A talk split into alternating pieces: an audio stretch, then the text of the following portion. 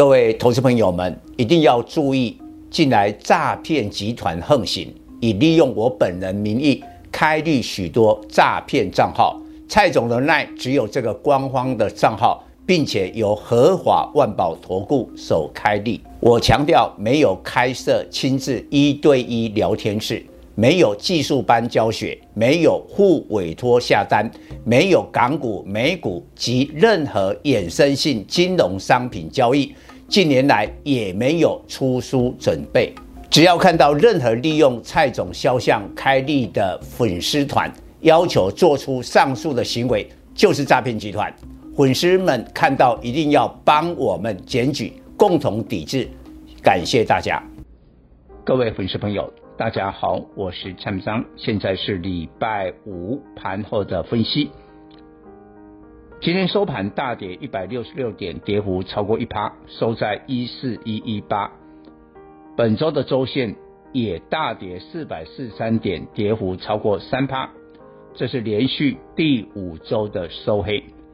通常技术面周线五黑，表示这是一个中空的格局。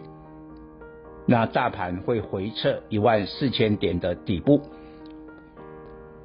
一万四千点呢是国安基金当时进场的价位，所以我们判断，在整个大环境之下，下个礼拜回撤万事，跌破万事，第一个，国安基金是不是更加大它的护盘？第二个，金管会会不会祭出限空令？但是我们先说说一下为什么今天跌那么多，主要两个原因。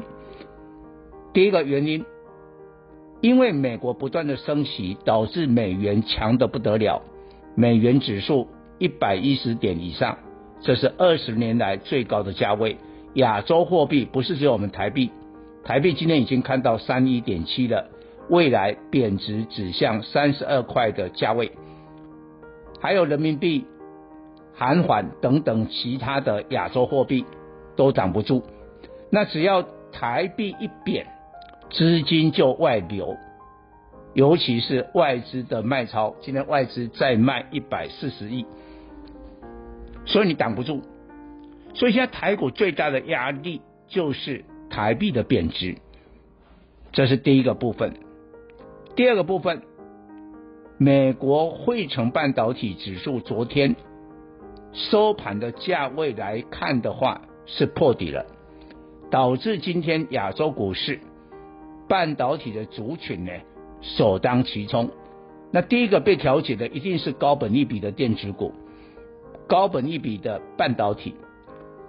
像台股的话，今天 CDKY 跌停板，这个在分拆以前是股王啊，但是它的本益比在二三二十四倍。相较联发科、联咏这些一线的 IC 设计，目前的本益比都低于十倍。那你凭什么 CDKY 可以有二十几倍？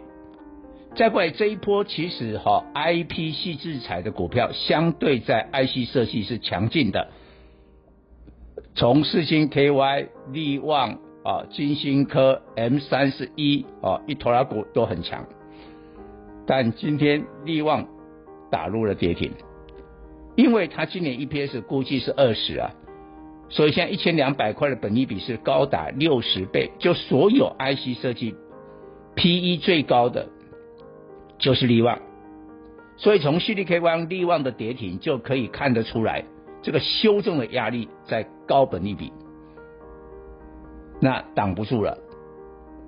但是呢，盘面还是有一些点火的股票，这个可能是下个礼拜的重点。我认为，瓶盖股，尤其这一次 iPhone 十四热卖，在 iPhone 十四 Pro 跟 Pro Max，这个还是好。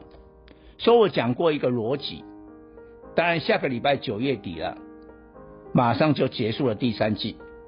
第四季，你看什么族群，它的营收、获利、业绩是比较好的，就是瓶盖嘛，部分的瓶盖。